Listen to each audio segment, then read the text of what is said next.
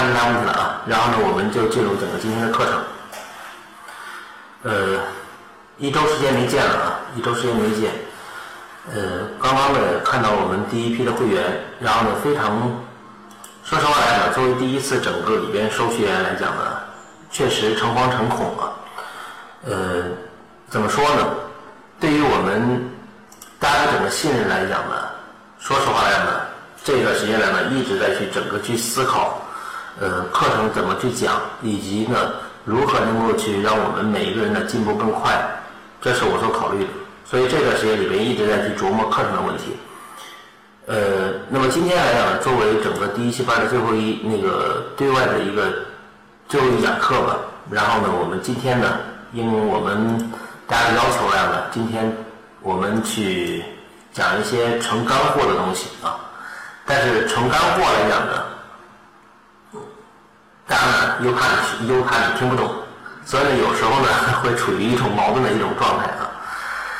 呃，因为整个对于交易来讲啊，学习它是一个逐步深入的一个过程，是一个逐步深入的过程。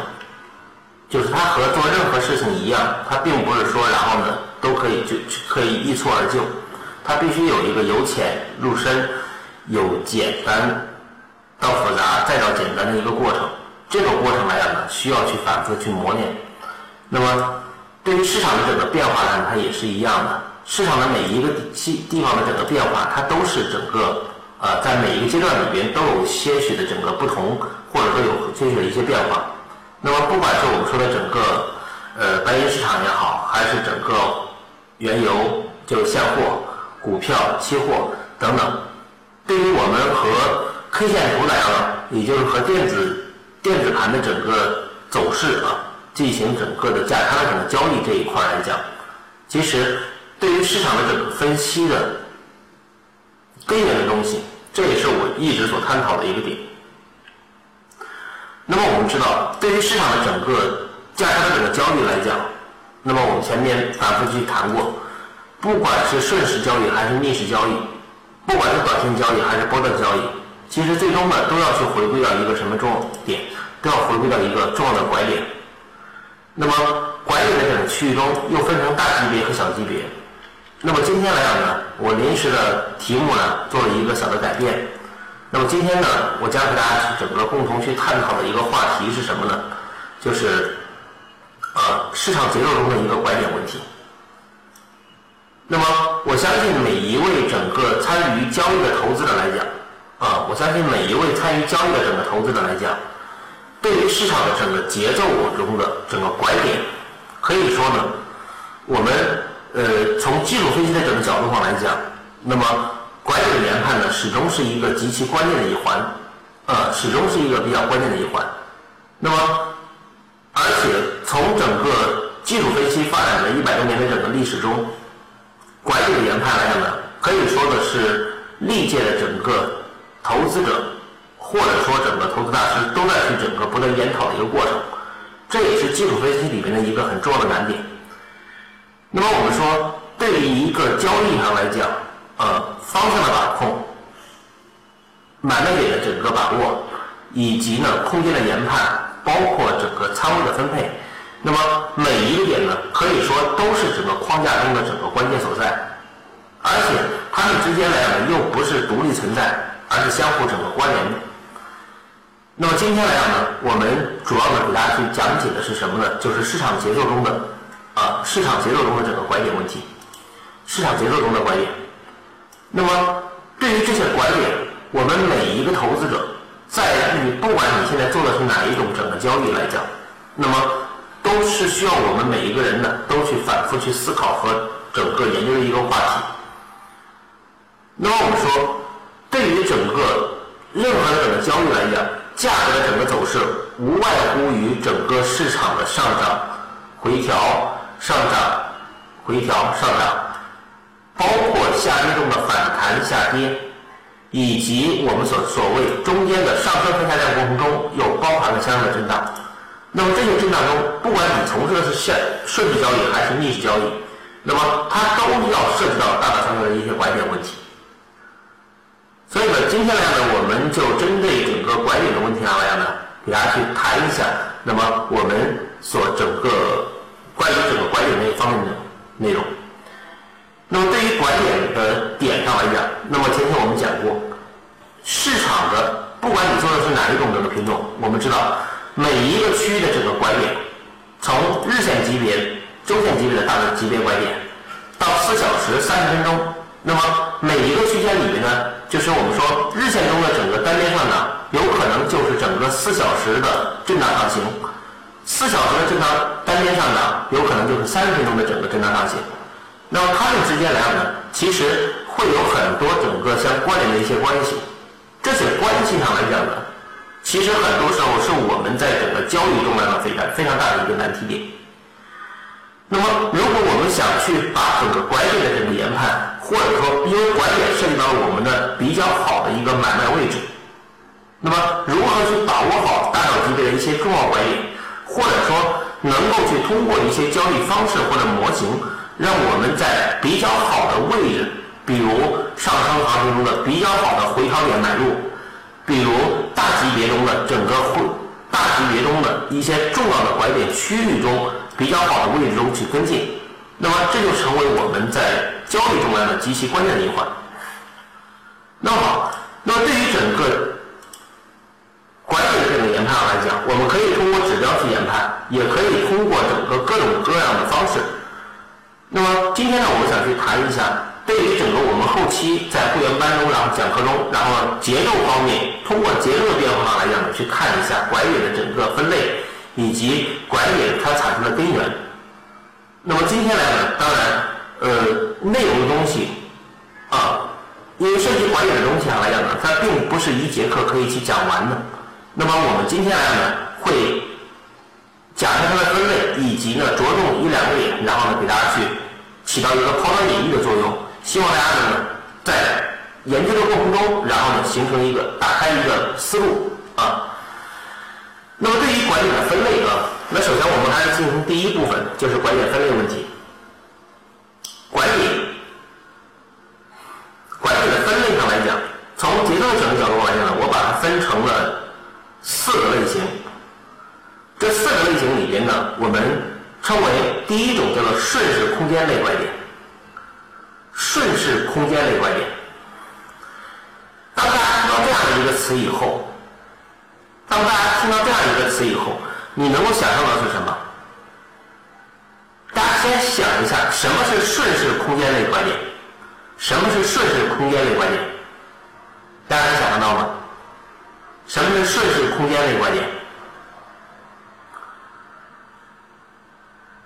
顺势空间的拐点，其实也就是说，在趋势的整体运行过程中，在上涨，比如我们所看到的啊，比如当市场形成整个上涨回调、上涨回调，那么也就是说，在整个的趋势保持完好的情况下，它价格一旦止跌以后再次上涨。它未来的整个突破高点以后，那么它的整个拐点在哪些地方容易产生？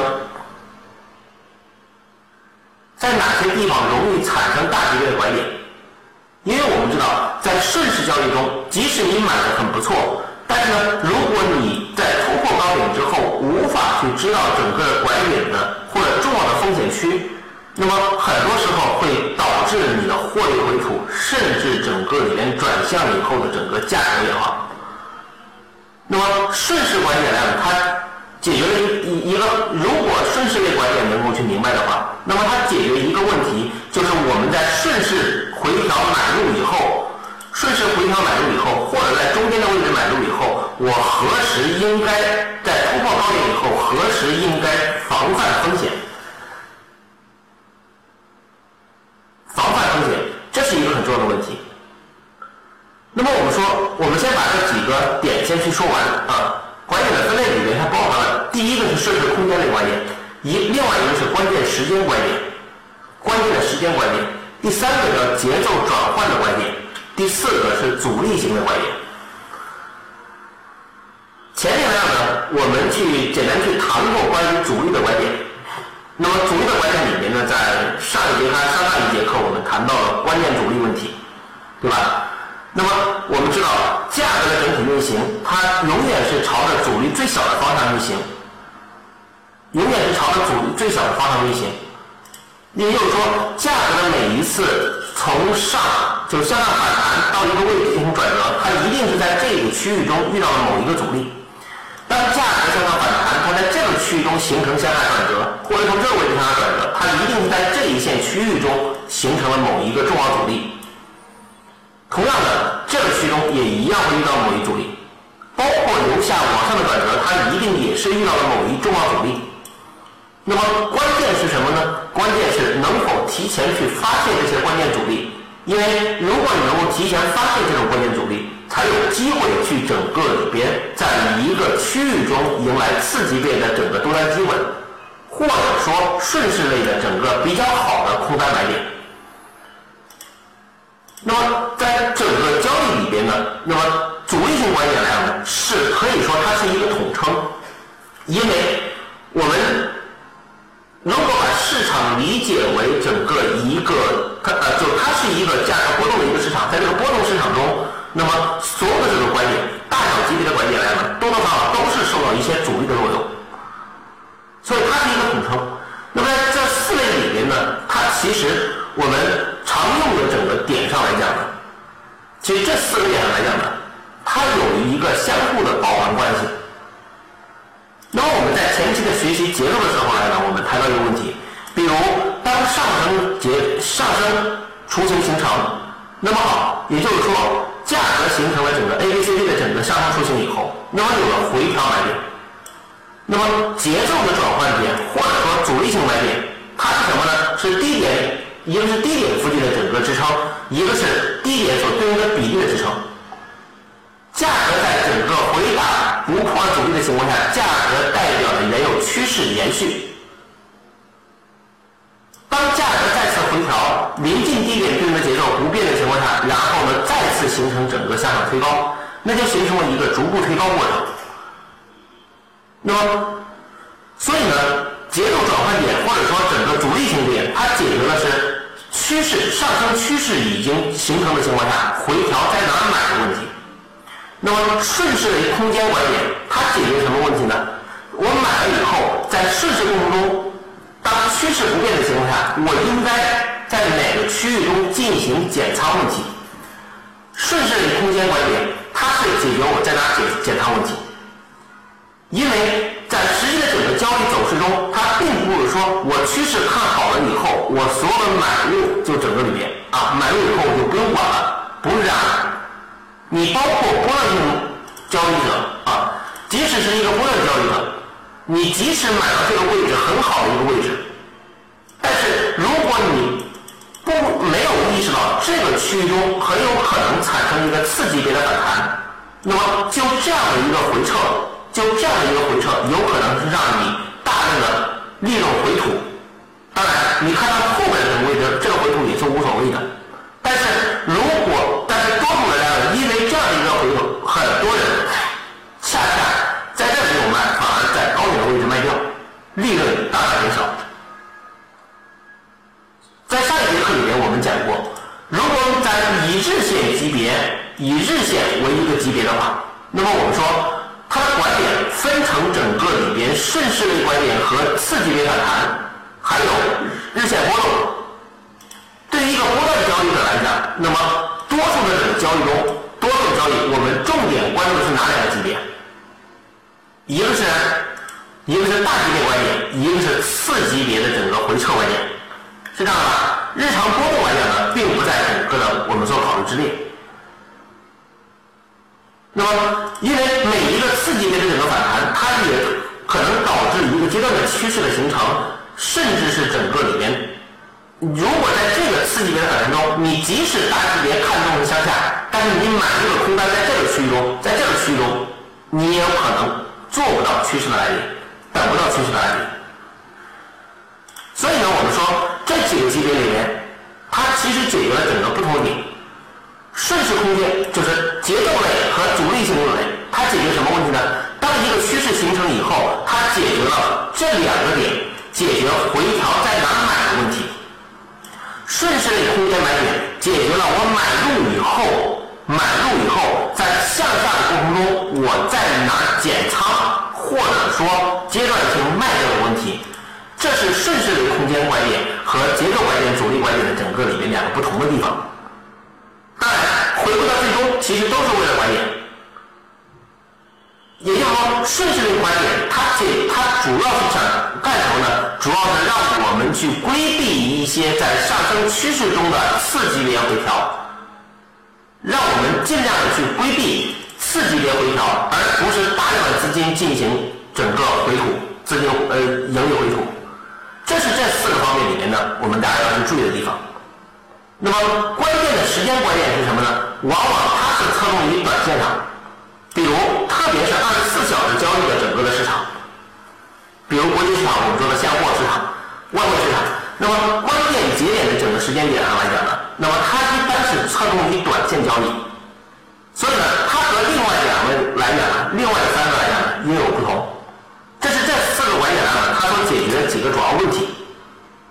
啊，我再简单解释一下。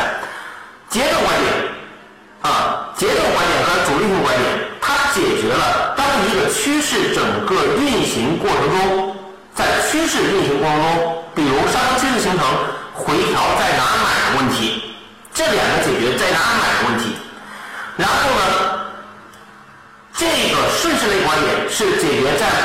比如顺势方案买入以后，在趋势延续过程中，什么时候容易产生次级别的回调？也就是说，我多来在哪地方进行减仓，或者暂时的出局，等再次回调以后再次买进，防止整个全部的整个缩水，而是减仓以后，另外一部分在交易的价位再次介入。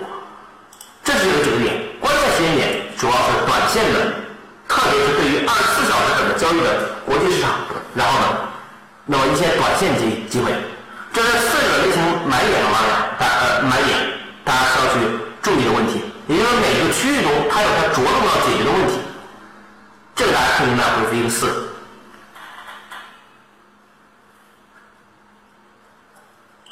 声音还是不太好，是吧？声音还是声音，回事儿？平时的话正常啊，声音不好，为什么有的说正常啊？呃，现在呢？为啥说有的挺好的呀？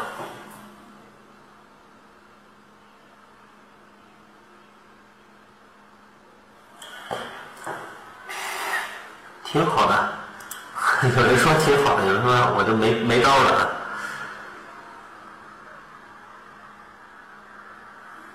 嗯，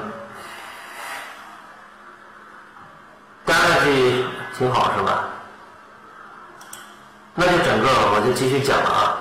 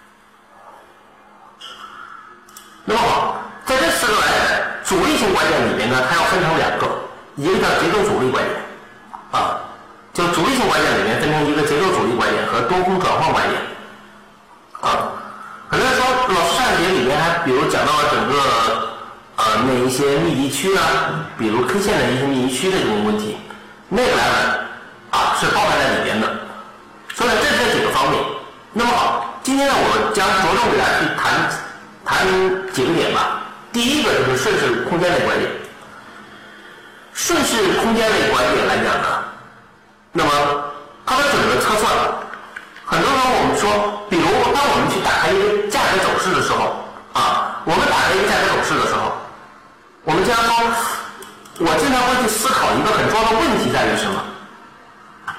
比如我们知道，价格从这位置的上涨回调上涨回调，那么我们接下来想一个问题：这个回调和这个回调，它整个区间里面有什么样的一个关系没有？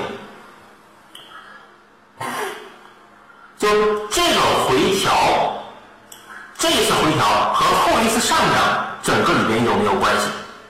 这次回调包括这一次回调和这一次的上涨有没有关系？在我的整个很长时间的研究里边，我们知道节奏变化里面最重要的一个点在于什么？节奏变化里面最重要的点是什么？对目标位，哎，可以这样理解啊，加入来。最重要的是一个比例问题，是这样的，最重要的是一个比例问题。那么好，我们知道，在整个比例研究里边呢，其实你会发现一个很重要的一个点在于什么？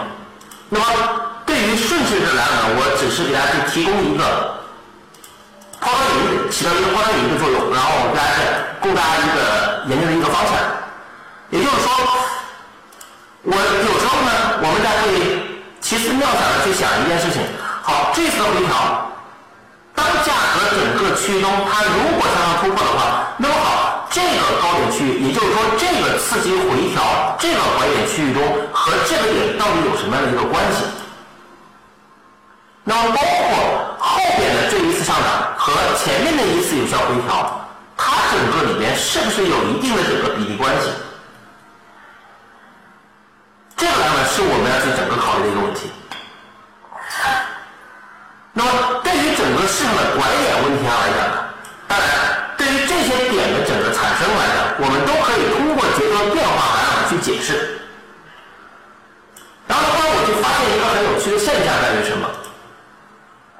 我发现一个有趣的现象，比如我们知道，当价格整个运行过程中，从低点的位置上涨，然后形成一次回调。也就是说，当这个低点不再破的情况下，如果价格形成整个上升的话，当这个低点、这个低高点、低点，当这三个点一旦定位以后，如果后面不再破低的话，形成整个向上推高，那么好，我问大家，这个回调比例它是不是确定的？这个回调比例是不是确定的？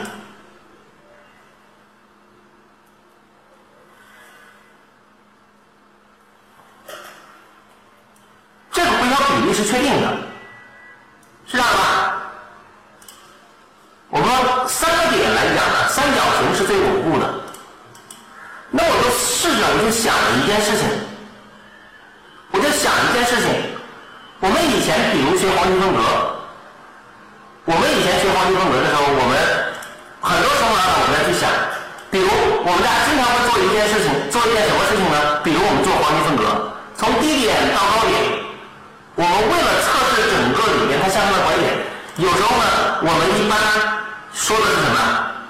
我们一般说它扩展的向上扩展的，比如一点一点六、一点三八、一点三八二、一点六幺八、二点六幺八，是不是我们经常会呃，我们以前有没有听过这样的一个讲法？就是说，当整个市场回调以后，如果向上突破的话，未来整个由上往下的拐点，它可能产生位置。比如一点三八二、一点六幺八、二点六幺八或者二倍，有没有听过这样去讲的？有没有听过这样去讲的？有吧？那多数来讲，它是把它整个的位置来讲是定是定的，是吧？是固定的。但是在我的整个研究里边呢，那么我们去发现了一个很有趣的现象在于什么？比如我们去看。市场的整个运行上来讲，比如它直接向上，就那么准确的是一点六八或者二点六八吗？也并不是。那么，当我就发现一个很有趣的现象在于什么？比如我们去看一个很简单的问题：当整个的高点的位置拉到低点的位置，刚我说这个区中，我们把百分比线放到这个位置的时候，这个点的地方刚好吧？这个回调比例。从上至下的整个回调是多少？这个回调大家可以看到，这个百分比线现在我对准低点以后所对应的线是多少？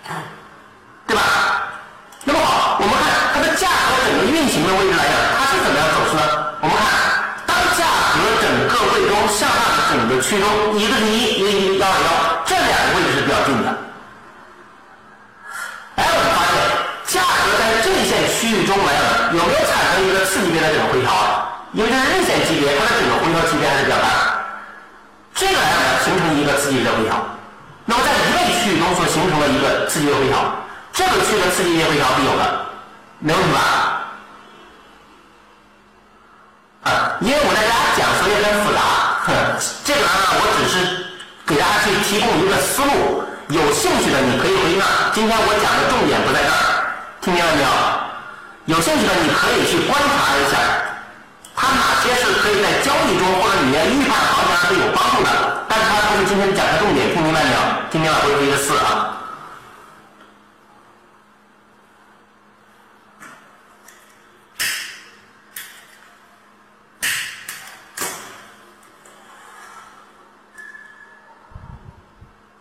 好，这个区域中，然后呢形成整个一个回调。好，当价格整个上升过程中，它继续整个延续的时候，我们看。这个地方呢，我们说是一点八几，对吧？我们看价格形成整个上升的时候，这个位置里面是我们说的二点八七九，一点这个位置里面形成一次停顿，它为什么会在这个区域中形成了一次整个向上停顿？价格在这个区中即将到这个点，这个点的位置是多少呢？这个点其实就是刚刚我们所整个里边有了一个二点八七九的位置。那么价格在这个区中又产生一次大级别的这种回调，包括我们以此的整个位中来，我们可以去想一下市场的整体价格的整个运行，它的整个点是什么样的？比如我们看这一次反弹，这一次反弹和这次下跌有关系没有？我们按照刚刚的整个一个思路来讲呢，你可以去整个做一个推演，推演什么呢？比如高点、低点。这个反弹比例是多少呢？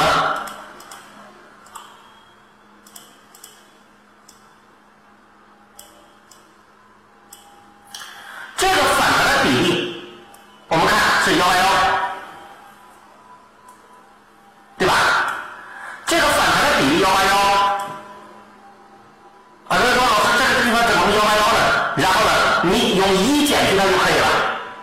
你记住这个幺八幺就可以了，这没问题吧？哎这是幺八幺的位置，幺八幺。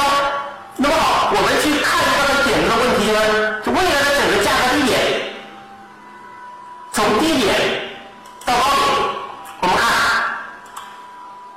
它的 U I 的位置，我们更精准的地方我们对准一些整个高点，它未来的整个下跌，它一定会受制于谁呢？我们知道一点幺八幺，幺八幺对应谁呀？对应谁？一减零幺八幺是多少？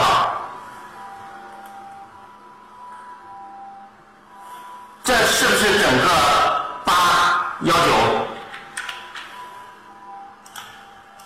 看到没有？是这样吧？好，它的线就有变化。那么好，也就是说，一倍的位置在这儿，幺八幺的地方在这儿。过程中，我们看价格点。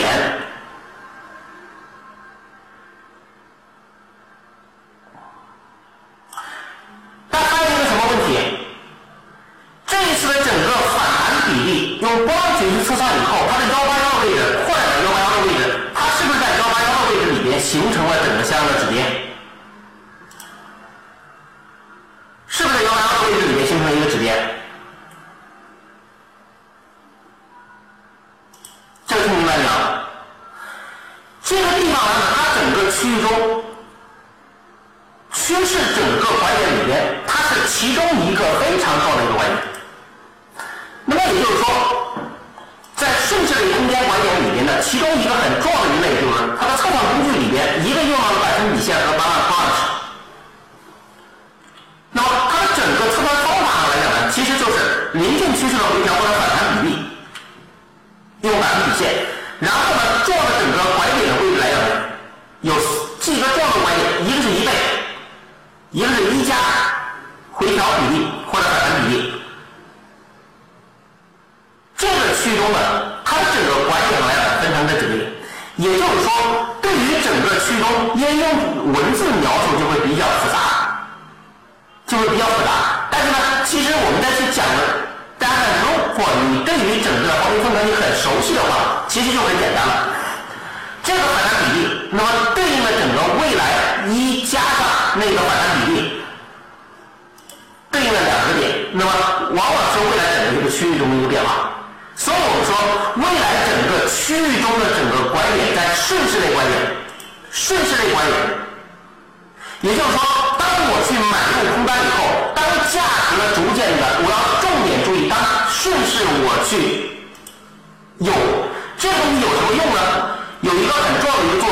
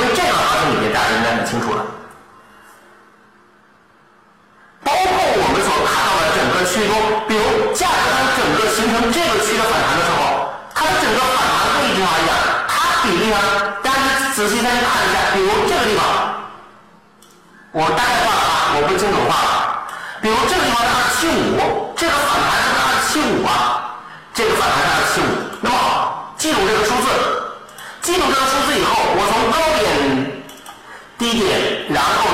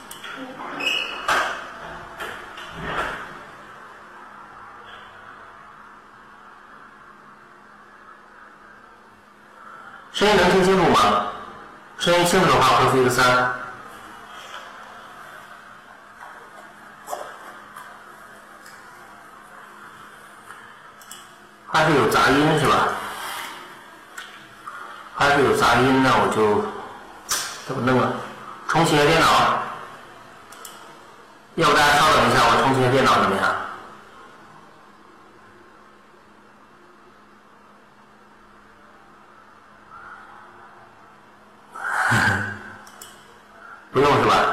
好，那大家后边听吧。如果听了的话，然后呢就听回播啊。明天我会传到网上。好了，那么这这一点大家是注意的地方。然后呢，大家注意，它其实能解决所有的整个地方吗？不能。每一个方法里面，它一定是有它整个弊端的地方和整个好的地方。做盘做的是什么？不是说每一个区域你都要去把它弄得很精确，而是什么？做盘第一件事情不是买卖，而是你要知道哪个地方该防范。我给大家讲过吧，是不是？我们做盘最重要的一件事情是整个里边第一件事情，你知道哪个地方风险大？先谈盈利与否的问题，第一件事情你必须知道价格涨到哪儿了，多单有风险了；价格跌到哪个区域了，空白有风险了。大家认为这个重要还是不重要？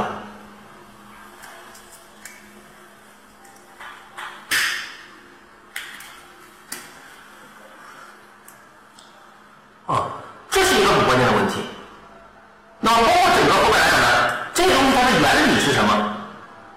后面我们还会去讲啊，后面的原理我们还会去讲。然后呢，因为这个来讲我就不去讲，我只是起到一个抛砖引玉的作用。那么好，接下来我们去看三点叫关键时间点。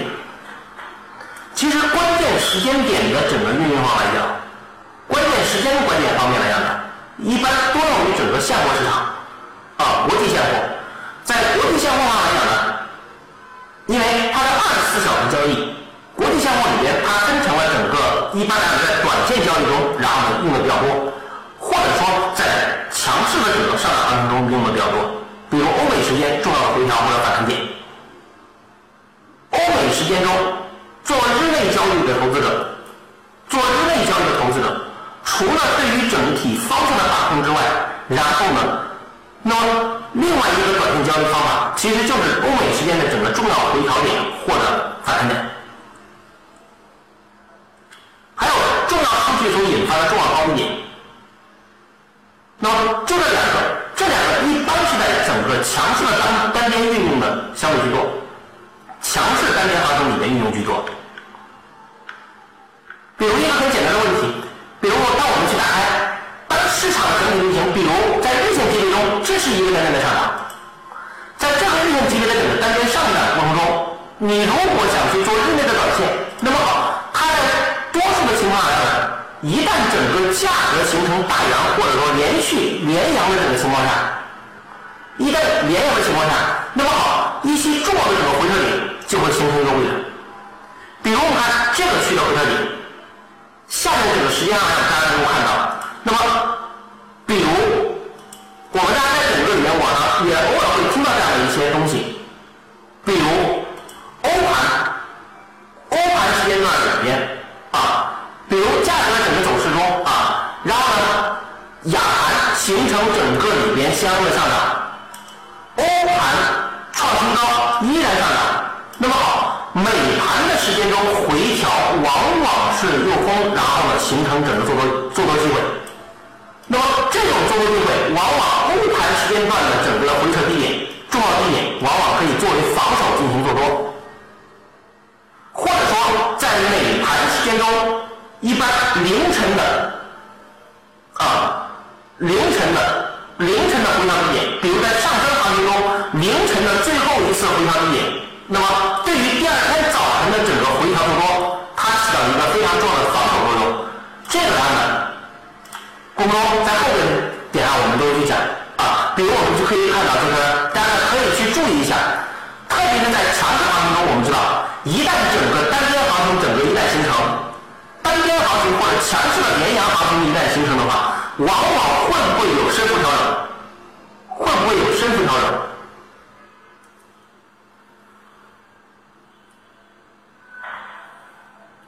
会不会往往不会形成深幅调整，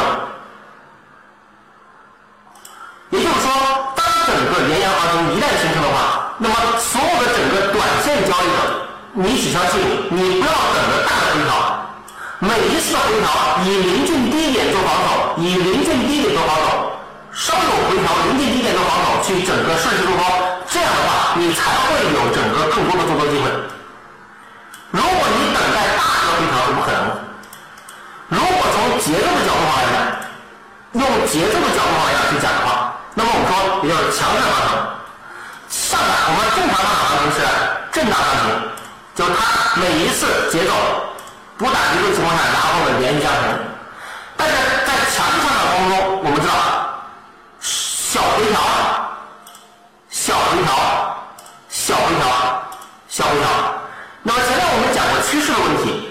一个一般的整个趋势行情中，一般的整个趋势行情，不管是单边急势行情还是整个震荡上行情，它的临近一次回调，它的整个回调允不允许整个回调多？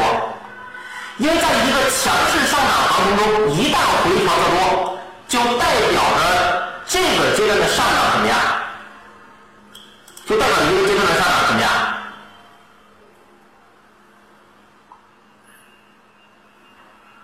就有可能结束，所以很多时候再去追一些整个强势的一些行情的时候来讲，那么它回调来讲，一般比如像这个地方，这是晚间的十三点半啊十一点半啊二十三点半，然后回调低点，这些回调低点逐次上移，那么对于顺势交易上来讲呢，它起到一个很重要的作用。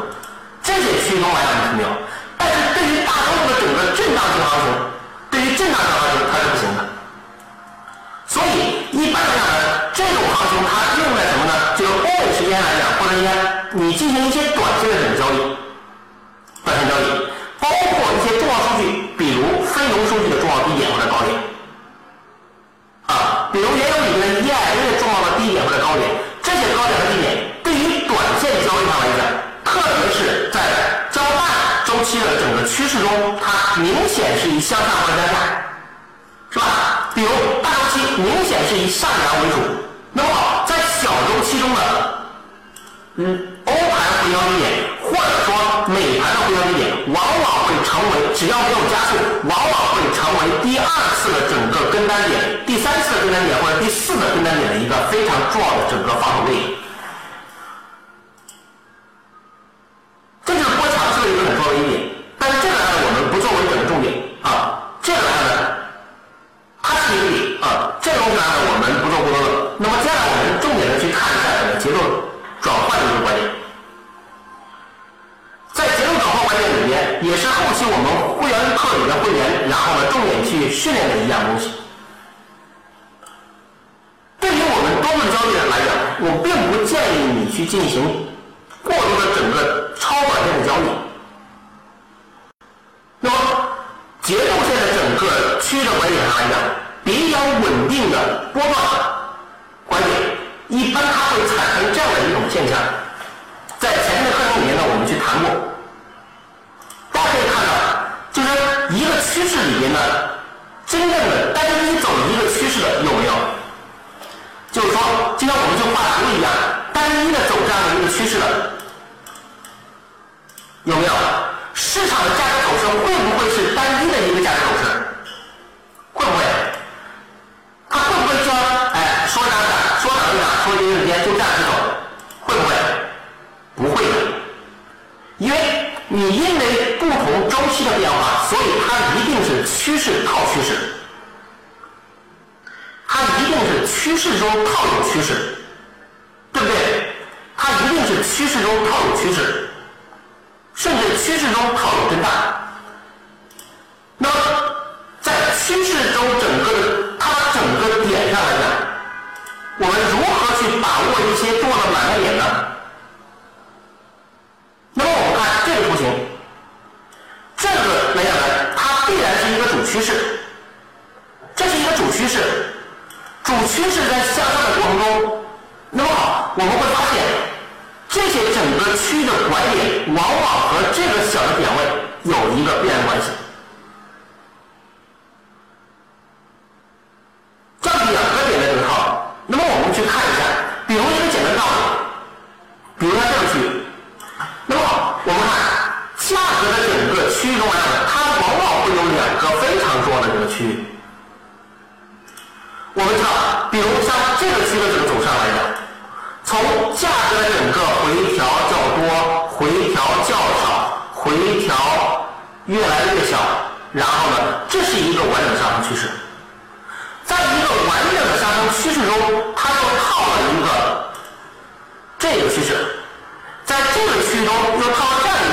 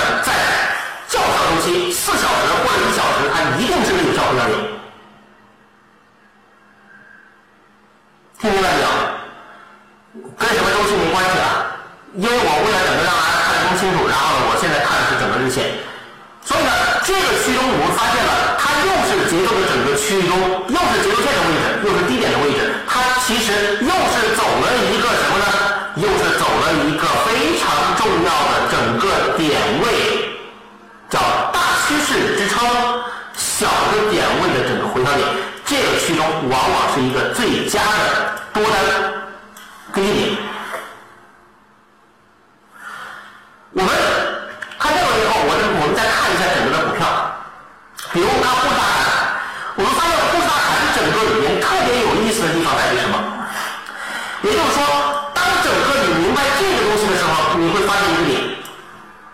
比如市场从低点的整个上涨回调，这是一个完整的上涨。在这个上涨里边，在这个上涨中，我们可以去看到，然后呢，这有一个小级别的回调，回调上涨。也就是说，价格如果从这产生回调，它可能产生反弹。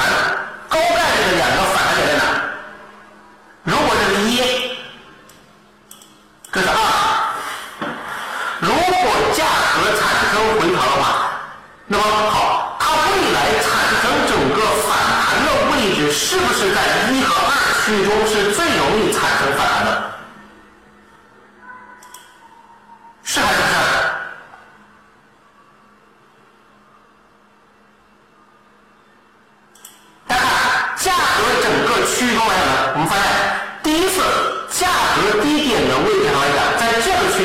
生的办。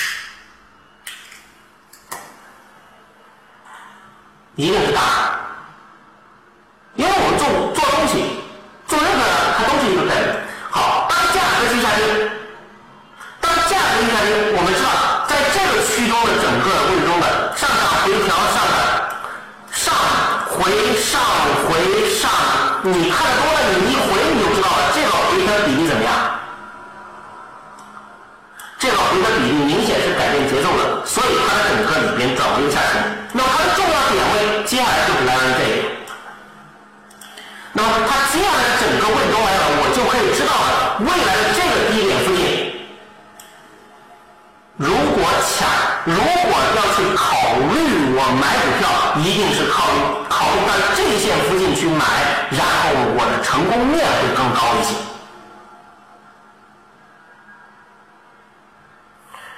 哎，我们发现它的整个价格区同，形成这样一个地方。好，价格整个的变化在哪？好，下反下反。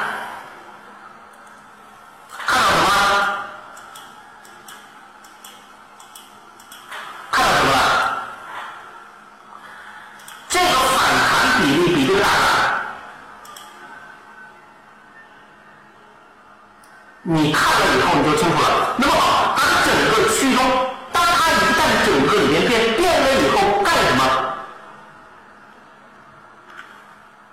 变了以后，它整个回答的用风，这个时候来了，有了你的整个再次的订单。股票的选择也好，还是你再去选择的时候，大盘指数是不得不看的一样东西。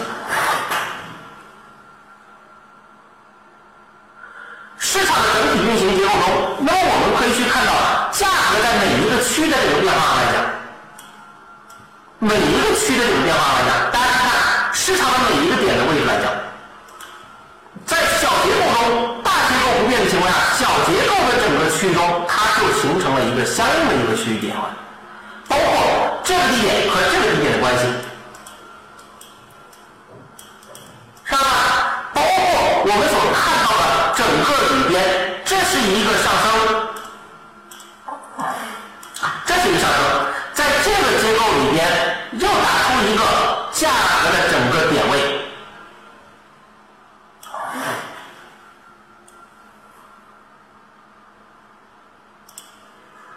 大家仔细你去琢磨一下这些低点和这些低点之间的关系，这个低点和它的关系，这个地方和它的关系，这个地方和它的关系，这个地方和它的关系。我说过，做盘来讲呢，其实就是你对于你的品种的熟悉程度。每一个品种是有一些整个些许的不同。即使是同样的方法，它在不同的整天也有不同，但是你要从不同中发现出雷同的地方，让那些雷同的地方就是你的模型。模型怎么来的呀？模型就是你当你有了一个系统的方法，然后跟着方法中再跟着你这个品种去找到它的整个雷同之处，那么那个就是你适合的整个交易交易方法和交易技巧。这大家听明白了吗？听明白回复一个二。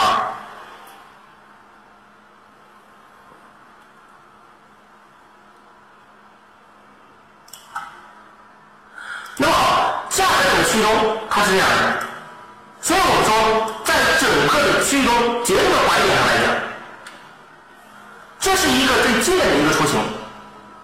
那么它的雏形里面又可以演变出很多种，比如上回较早上回这一次回，有人说过老师什么是双线呢？双线是后期我们要去讲。回答一个我们学员的一个问题，有人说老师双线怎么来的？双线怎么来的呀？双线怎么来的？双线的位置其实很简单，双线的位置和走势有关。上回一次，比如这次回调零点五的位置，再次到？这次回到零点四八的位置。它两个差了一点点没有达到，继续上拉。好，当随之上拉，因为这两个的回调比例很近，但是却没有改变。当价格在上出回的时候，这两条线它对应的这两个低点对应的线近不近？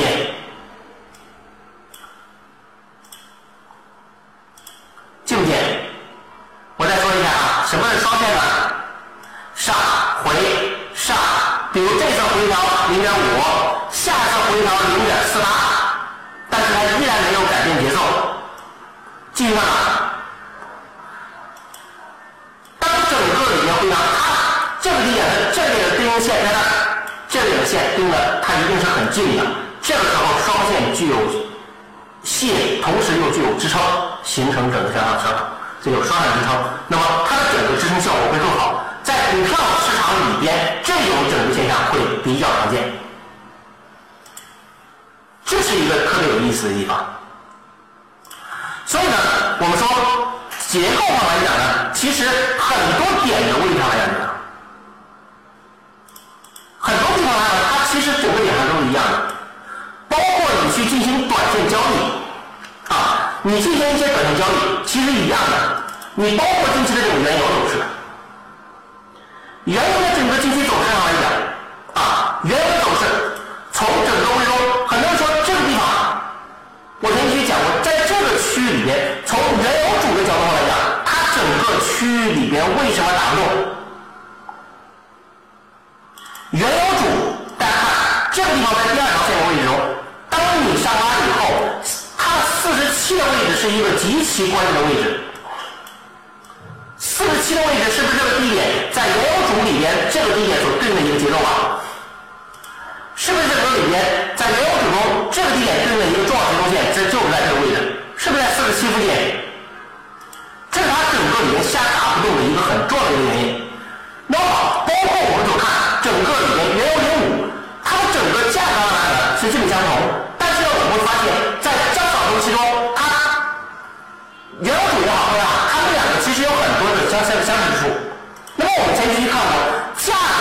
运行上来讲，它从原有的整个下跌，我们看价格在这一次的整个区域中所形成的第一下游支撑，第二个问题。什么时候现？我们看这个点当时的反馈，我们看四小时或者看一小时吧，我们看一小时，在一小时结构中，当时的整个区域中，上一节课我们还谈这个问题，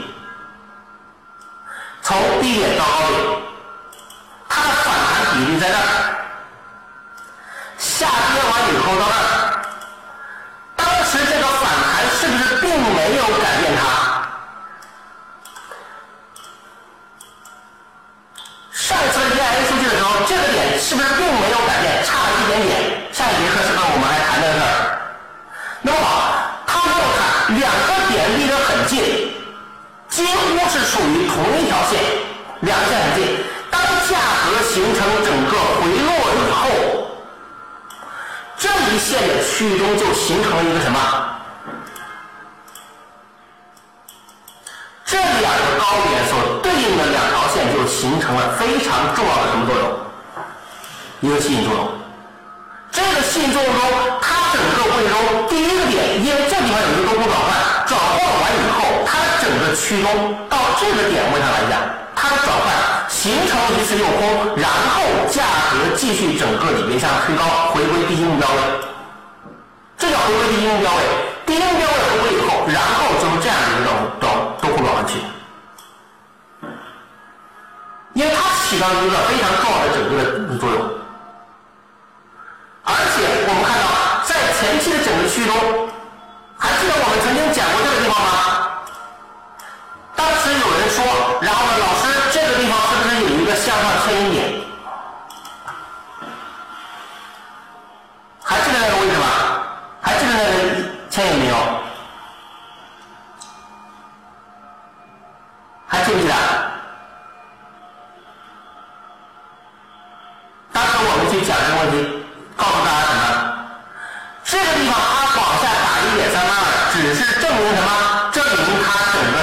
空间还没有结束。下行空间一旦到多少支撑以后，这个点早晚还得过，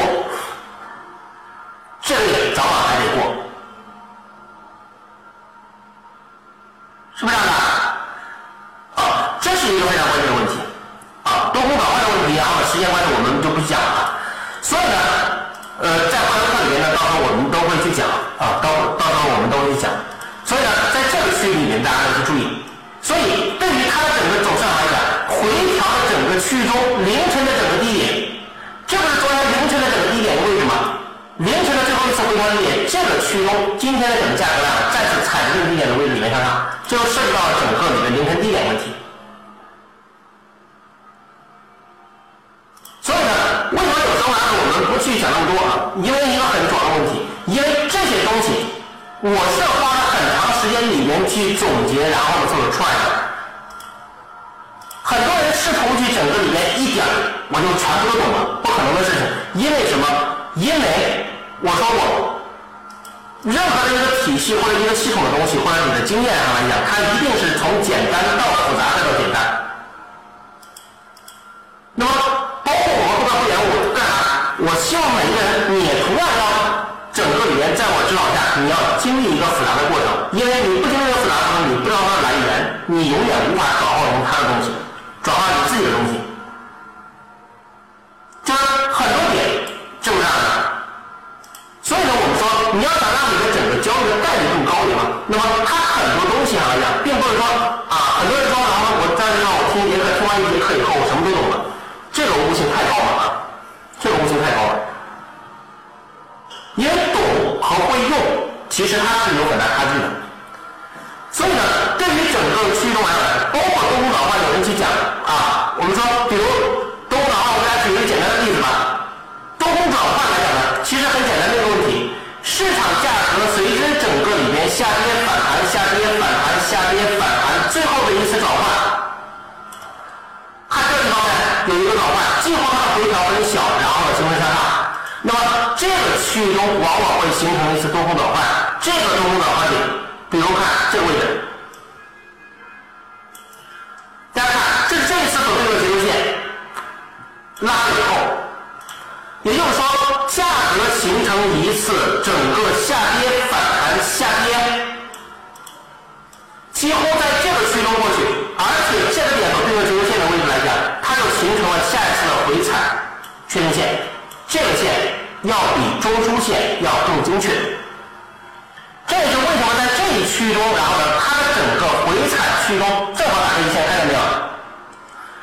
这个线本身是这个点所对应的比例线，拉到这一点以后，这条线移到这儿，那么它的整个区中形成了一个什么？也就是说，价格下反下反，它的线，比如说用这个区域回，在这个位置中，它就形成了一次回打线。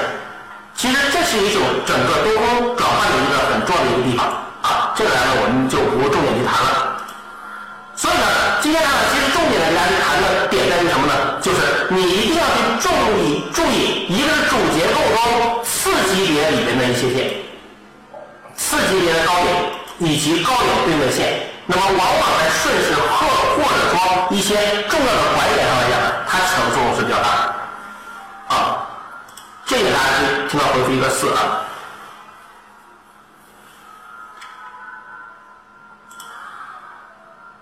好的，所以呢，对于整个今天的课程来讲呢，我们主要的去讲到，就它整个点来讲，一个是空间啊，一个是速度，一个是空间，一个是止跌。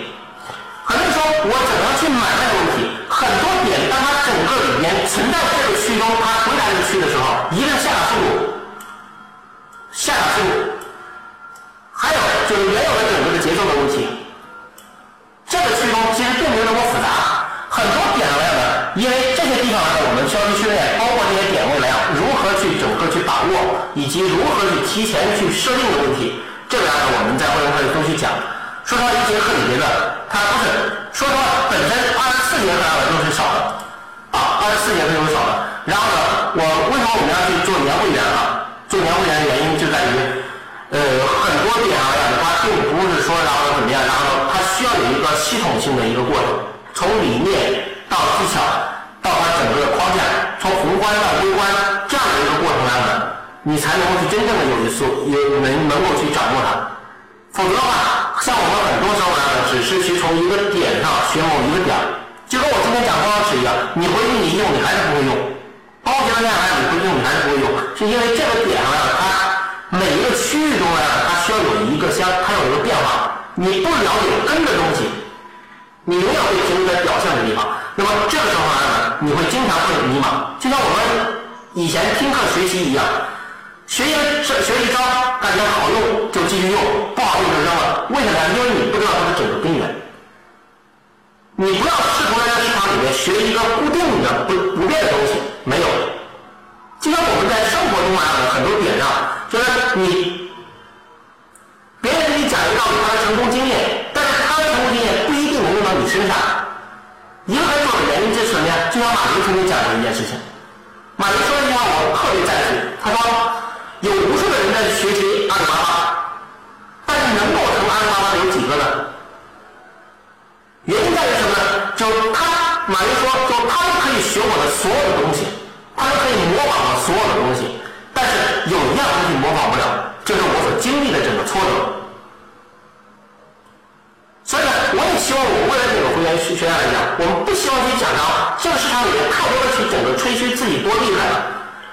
我倒希望的是什么？希望的是整个里面我去分享更多的一些失败的经验，然后一些教训，包括在整个过程中，能够在我们未来的投资的路上来讲，大家能少犯一些错误，少办一些啊。被那个少碰一些挫折，这是整个里面的要做的一件事情。所以呢，我也希望，我们在座的每一位呢能够去，不管你成不成员，这个无所谓。然后呢，重要的是，你每听一节课，每学一点，多去反思自己，而不是去埋怨和埋怨别人。在现实生活中，老是埋怨别人的人，你会发现永远他是无法成功的。我们在整个的交易中也是一样的。我身边的所有的整个交易成功的，他们都是一个愿意自我思考和自我批评的人。这是一个非常重要的一种思维方式，啊，能够听这节课，能够听我们的课，我认为呢是一种缘分，所以呢，我会珍我会珍惜我们的每一节课，当然，我也珍惜我们每一个人，我们啊每每一份缘分，所以呢，我希望大家呢在一节课中，不管你学的多与少或者怎么样，如果你哪怕学的有有一点点，那么我认为我这节课是值得的，好吧？那么今天这个课来了呢，已已经一个半小时了。那么我们讲了这些。那么接下来，因为这是等于整个最后一节课，那么我要去大量的去准备整个我们的会员课、会员班儿、会员班的课程了。所以呢，那么呃，下一周里面呢，自媒体的录播课还会正常，然后呢，直播课可能会整个暂时停止。所以呢，这个其中，那么具体的直播时间呢，大家去听通知，或者说，然后呢，去看整个自频道的这个通知就可以了，好吧？那么今天这个课程呢，我们就讲到这些啊。那么谢谢大家的收听，把今天讲的整个点呢，呃，能够去回去以后，然后做一个简单的复习啊。谢谢大家收听，交给主持人啊。